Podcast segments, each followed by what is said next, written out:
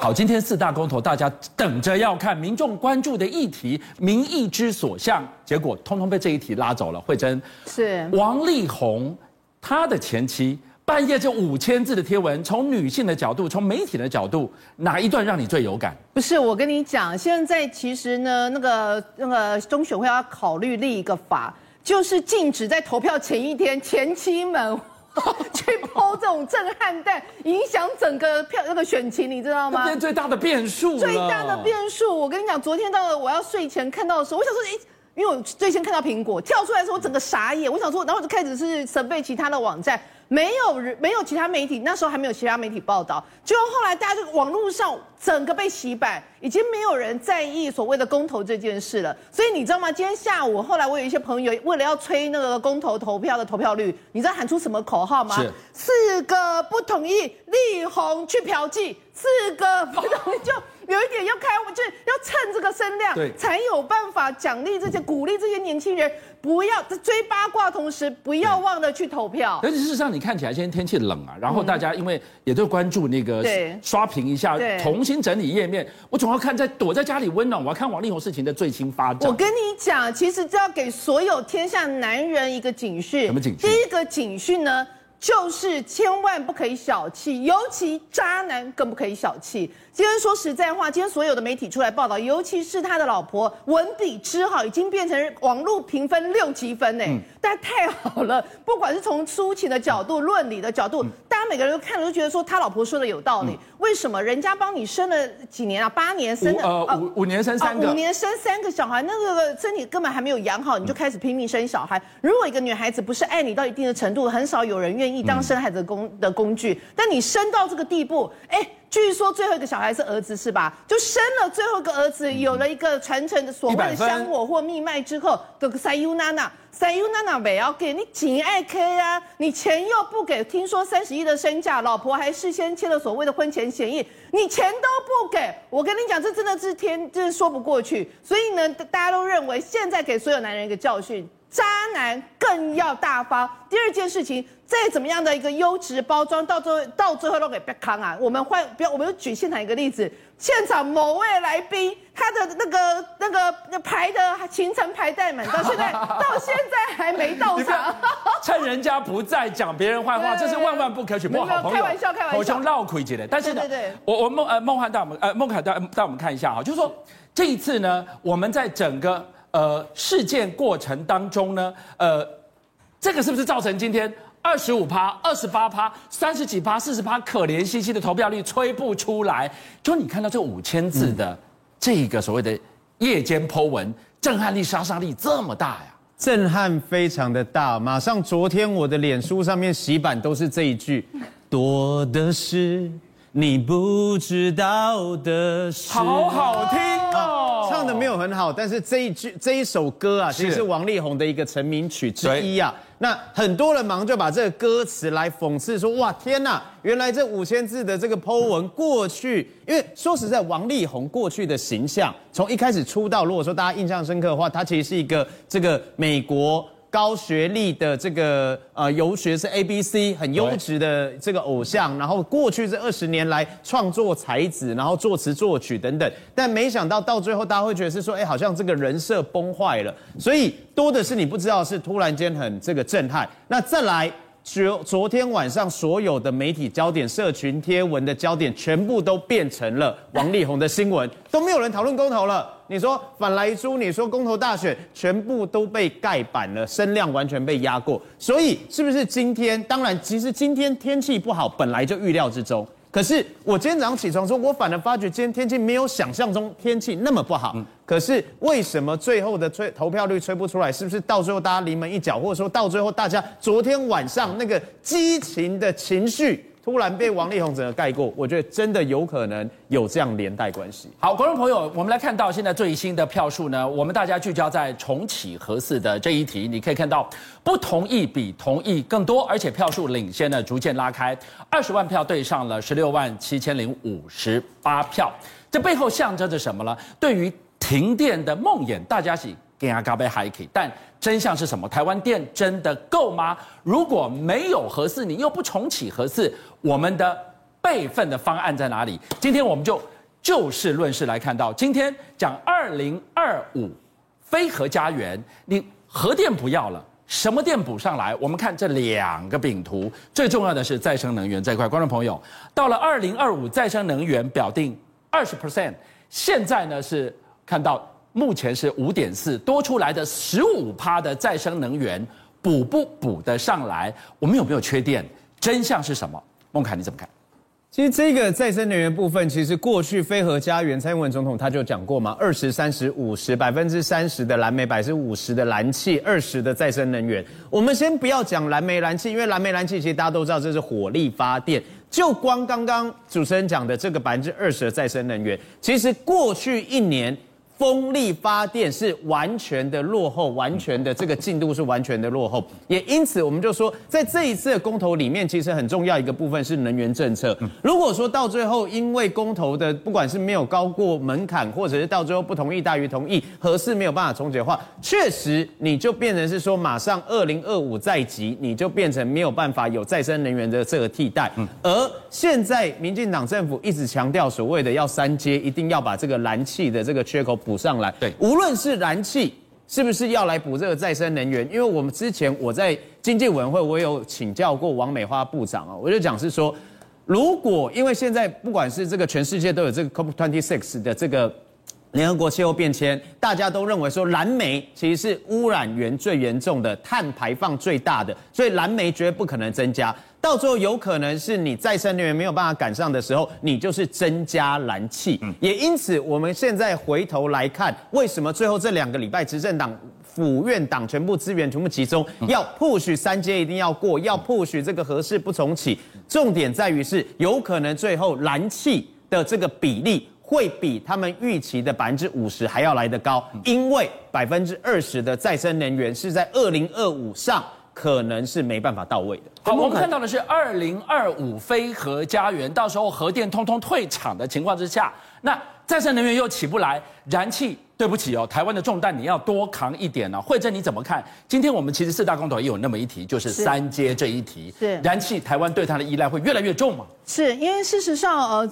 在这个最后这几天哦，几个工业的，尤其是产业界的大佬都出来讲话。那我觉得在话里面讲比较呃确切，其实是包括核大的。他们那个他们的一个董事长出来喊话，特别讲到什么？他说像这种电力的问题是绝对不能缺的。第二个情况是我们都知道，尤其是以台积电来讲，台积电明年的三纳米即将要投产，而台积电的投产情况之下，会对于整个他们的用电量预计在二零二五年的时候，甚至会 double 到两百七十亿度电。而两百七十亿度电已经相当于呃，如果说本来台积电一百四十三亿度电是相当于台北市九成的一个用电量的话，两百七十亿度电。搞不好都已经是整个新北市的一个用电量，所以在这种情况之下，你要台积电持续的往三纳米、两纳米迈进的情况下，电的问题就变得非常重要。那当然会讨论说啊，你这个三阶什么呃什么呃天然气不稳定啊？可是你换一个另外的角度想，现在如果你三阶再要去换地方，而不让它顺利推动的话，那你可能会让这个缺电的情况更。马上在立即的情况下就会发生，所以在这种情况之下，为什么产业界的大佬会出跳出来，纷纷去喊说，哎，在这个电力的问题，大家要特别关注。另外是立基电的黄崇仁也跳出来，对于核四表态。其实像立基电他们这种会，一般来讲不太会对于政治议题去表态，但是他这一次会突然讲到核四这议题，他其实讲了一个很重点，核四实在是太老旧了。所以我觉得呢，当时的设定如果是讲核安问题，也许这个会有一点不太一样。但你特别提到的都是核四，我觉得台湾人对于核四，这已经盖了二十年了，在核四的存在时间跟我跑新闻时间差不多久，所以它真的是已经蛮久。那你核四，大家会对于七十几年就跑新闻是不是？对啊，就知道，对对对，然后会讲话，嗯。好，郑浩你怎么看？台湾到底有没有缺电？然后三接一定要给他接，不然。台积电都没电可用了，是不是？我觉得你看这个票数，我觉得大家对于这件事情好像不是很在意，是不是啊？就是我们投票率都不到四成，对不对？这是我觉得这才是重点嘛。就是我们刚刚讲的震天嘎响，可是问题是投票率没有四成的。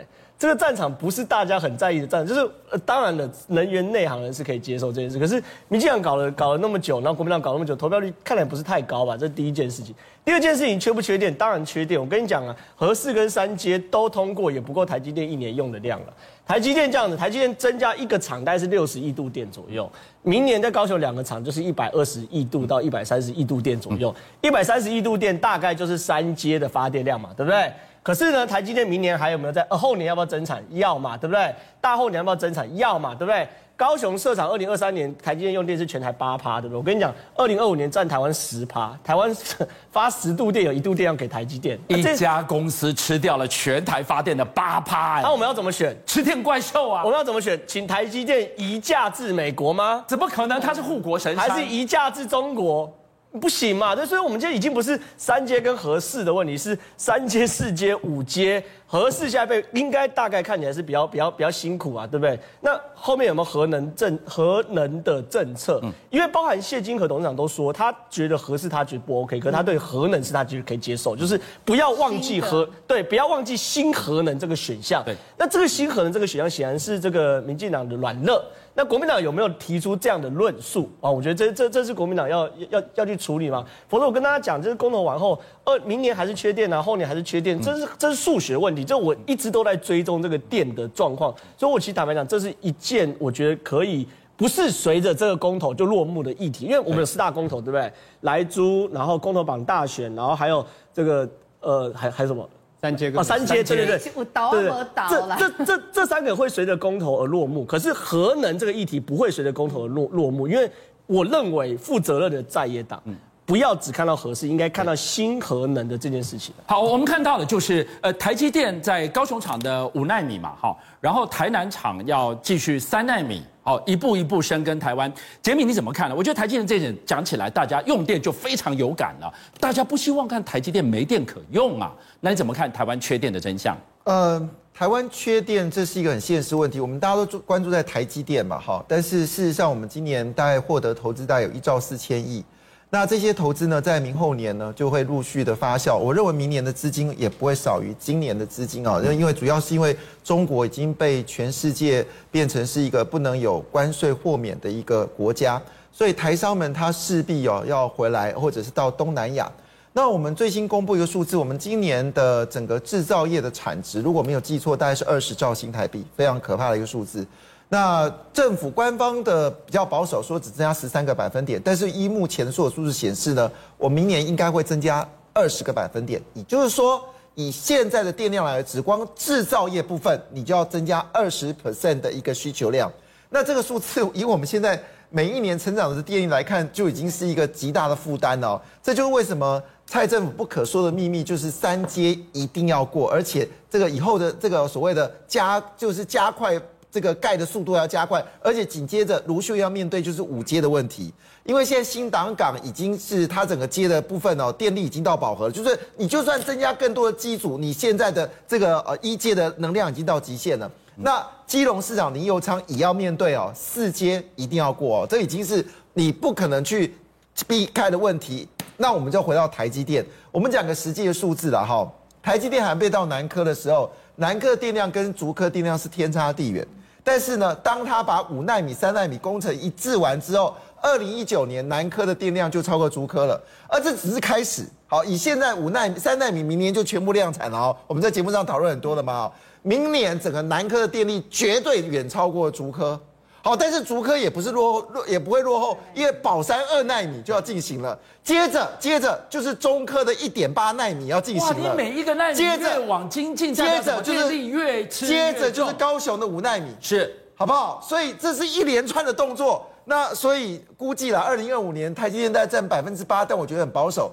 以现在状况，可能会占百分之十的电量。好，观众朋友，我们现在讲到了台湾不能缺电，但台湾现在就是面临缺电的迫切的压力。刚提到了还没有进入这个核四，反正看起来这个核四不同意的也高过同意，而核电这个地方慢慢要退场，什么电来补呢？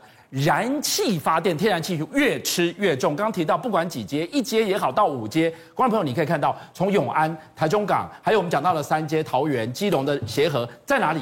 都在台湾的西部沿海这个地方，代表什么意思？阿公啊，威胁都从台湾海峡过来，你能怎么办？我来跟大家来讲，一个人，这个是徐国勇，当时二零一八的行政院发言人，他就讲了，这是国安问题耶，使用天然气也是国安问题。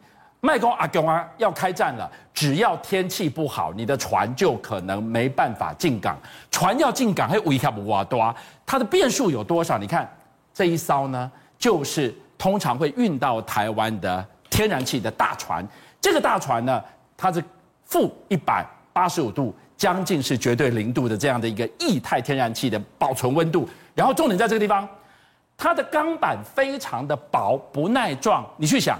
天气不好，修硬灯短硬，在那边听哐听哐，他有可能靠港给你在那边卸货吗？他不会冒这个险，所以最后他只有在外面等等几天，最多七十二小时，等三天。那不嘞，够蛋哦，引擎，他直接就回头就走了，你这些船就进不来了。可是，观众朋友，你知道吗？台湾的天然气存量有多少？动气缸，然后目标是到十四天，最多就到十四天，还不是现在二零二五、二零二七，我们才能让。十四天的天然气，你这几接都要接出来，才有撑到十四天。换句话说，我们的变数太大太大。我刚才还没有讲到，阿根啊，如果一旦开战会怎么样？观众朋友，你来看到，这是两个月前十月份，共军首度在测试什么？模拟对于高庄码头水下爆破测试画面。你要干嘛？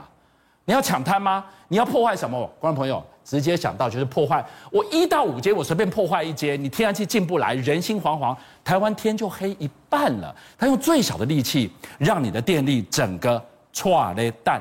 这个时候你说天然气面临这样的一个变数，核电我们要非核家园，能怎么办呢？正好，呃，其实非核家园坦白讲，我认为会是民进党呃被被自己绑死的一个一个状况，因为你你。你假设一件事情哦，假设哦，假设这一次的这个核核四好重启了，然后呢三阶没有通过，就是说这个国民党大获全胜。假设啊，那未来缺电的话，那那民进党就很好推给国民党啊，就说我就跟你讲吧，你核四根本没办法重启，要好几年呐、你三阶现在救急，你又不让我们过，民进党就会推给国民党。可你现在看这个票数，看起来。就是一切如民进党所愿嘛，对不对？核四大概很难重启，然后呢，这个三阶大概也会通过。那变成是说完全执政完全负责哦。你的天然，你的能源规划就是到民讲规划三阶、四阶、五阶，然后和四哎废掉，核一、核二、核三都退役嘛，对不对？那如果这个时候再停电是算谁的？算民进党的嘛，对不对？所以这些事情，我觉得对民进党来说，当然短，我我觉得有点短多长空的味道。我说就能源这一题，就说能源这一题，当然短短期啊，看起来民进党是比较比较获利的，因为一度开票这个大趋势大概已经成了，然后然后他的投票率没有过五成嘛，对不对？那因为因为同一票要过二十五趴，他才会过，所以没有过五成，那一路上民进党都赢的话，大概最后结果民进党会比较比较短短多，就是说他在政治上已经赢了。可长空是什么东西？就说好了，我们现在人民已经再给民进。党投出投一次信任投票，我已经信任你，愿意让你盖三阶，我也信任你的飞鹤家园。可是到二零二五年的时候，一天然气做不到五十趴的时候怎么办？二，你的风电跟太阳能上不来的时候怎么办？这些事情呢，就变成到时候如果缺电的话，民进党得全扛了。所以说，变成我觉得，我觉得这个状况有点短多长空的味道。好，观众朋友，我们说到一个最新消息哦，现在根据宜兰自己先统计出来的四十趴的投票率，会不会就是今天投票率的天花板？如果照这样算下去的话，会不会四个都同意台湾更美丽，结果变成了四个都过不了关？安内高屏洞，我们的头头头。最新消息是朱立伦党主席呢，等一下要出来公开谈话，我们透过现场带您同步掌握。邀请您一起加入五七报新闻会员，跟俊象一起挖真相。